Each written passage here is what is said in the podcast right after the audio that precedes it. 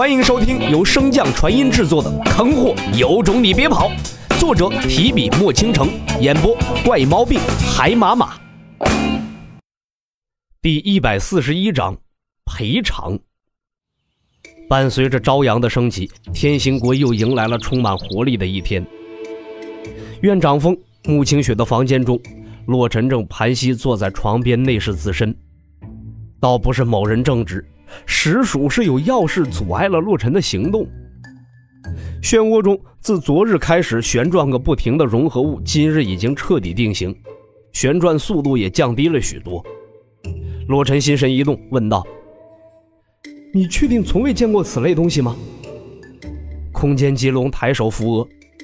这个问题一早上洛尘已经不知道问了多少遍了，而自己也不知道回答了多少遍了。要不我们再整点魔气试试？空间棘龙闻言，瞬间瞪大了两个龙眼，愣了一秒之后，开始疯狂摇头。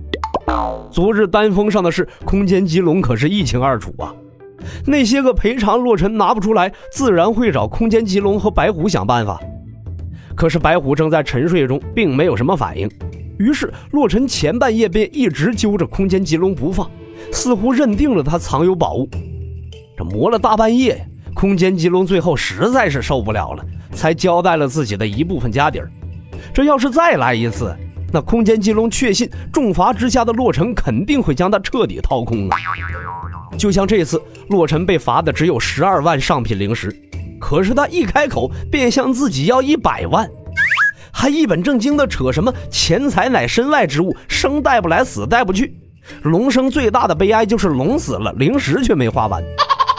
那空间棘龙自然不会相信这种鬼话呀。可是龙有收藏宝物的癖好，又是人人皆知，对新主子一毛不拔，确实也说不过去。所以空间棘龙便隐隐地表达了自己昨日听到了他们之间的谈话，想让洛尘少要一些。洛尘也不愧是王府里出来的人，和上官行简直就是一脉相承啊！立刻改口道：“你在我身体里寄居。”我所有的秘密皆暴露在你眼前，就冲这点，你却得给我预留押金。你的存在还使我和师姐不能正常的亲密相处，你得赔我爱情损失费。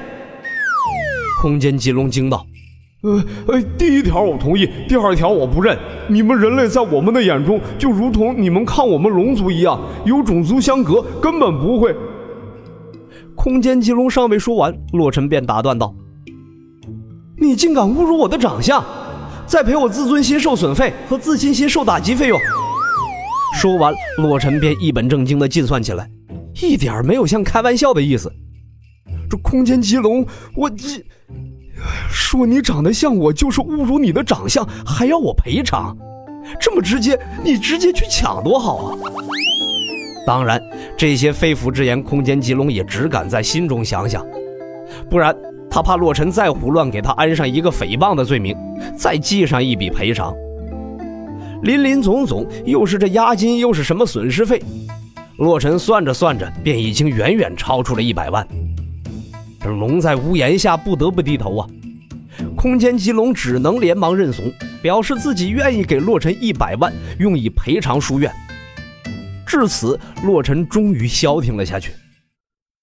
空间棘龙心有余悸地瞥了洛尘一眼，心道：“竟未想到这洪荒之中是如此的危险，寄居一下便有如此多的条理。果然如神兽大人说的那样，我还是太年轻了吗？”你又瞪大这个眼睛想什么呢？洛尘的声音将思绪纷飞的空间棘龙打断。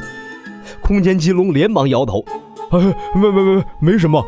我为主上考虑了一下。”测试魔气的害处极多，还是不要再招魔为好。罗尘若有所思的点点头，望着漩涡中那形如磨盘的阴阳图，再次陷入沉默。原先洛尘融合光暗灵根时，的确是想在体内构造一个阴阳图，然而自从融合开始，一切便脱离了洛尘的掌控了。在这次入魔之后。那团黑白相间的融合物，在魔气和那道白光的加持下再次变化，形成了现在这样一上一下两个形容磨盘的东西。上面一块黑白分明又融会共生，与阴阳图极为相似，但无论是白色还是黑色的一半区域中都有一个圆孔，下面一块更为奇怪了，上面有两个圆柱的凸起，一黑一白，对应着上面那一块的圆孔。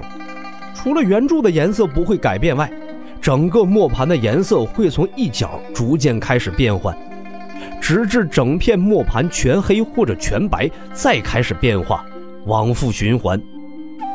难道这是要把两个合成一个？看着眼前这被拆开的两块，洛尘心痒难耐呀。虽然知道贸然尝试不妥，可是洛尘心神一动，便调用灵力，开始朝着两块磨盘挤压而去。主上，空间棘龙见状，连忙阻止，可终究还是慢了一步。在灵力的压缩下，两块磨盘猛地撞在一起。两个圆柱插入对应的孔位之后，合成了一幅完全的阴阳图。空间棘龙目瞪口呆地看着眼前彻底合二为一的磨盘，内心惊道：“难道真的这么简单？”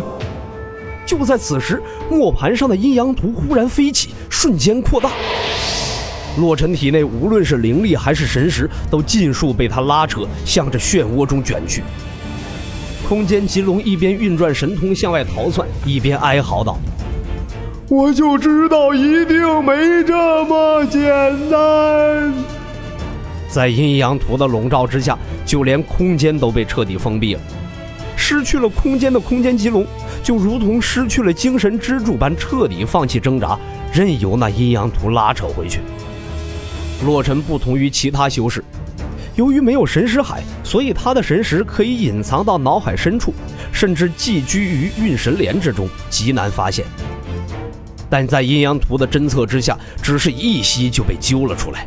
洛尘感觉这阴阳图似乎比他更熟悉自己的身体。不知漩涡如今的状况，洛尘的神识拼了命的向外逃离，想要脱离那拉扯之力，可终究是徒劳。阴阳图所在的磨盘如同一个巨大的搅拌机，将所有的一切都吞噬了进去。原先盘膝的洛尘也在现实间瞬间消失，毫无征兆。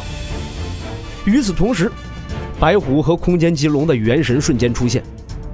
空间棘龙满脸不解地问向白虎：“大人，这是？”白虎摇摇头：“具体我也不清楚，他应该是在蜕变。那东西并不想让我们参与。”那主上不会有危险吧？白虎面无表情道：“如果不化为灰烬，还又怎么能重生呢？”本集播讲完毕，感谢您的收听。如果喜欢，可以点击订阅哦，关注本账号还有更多好听的内容。还不快动动你的手指头！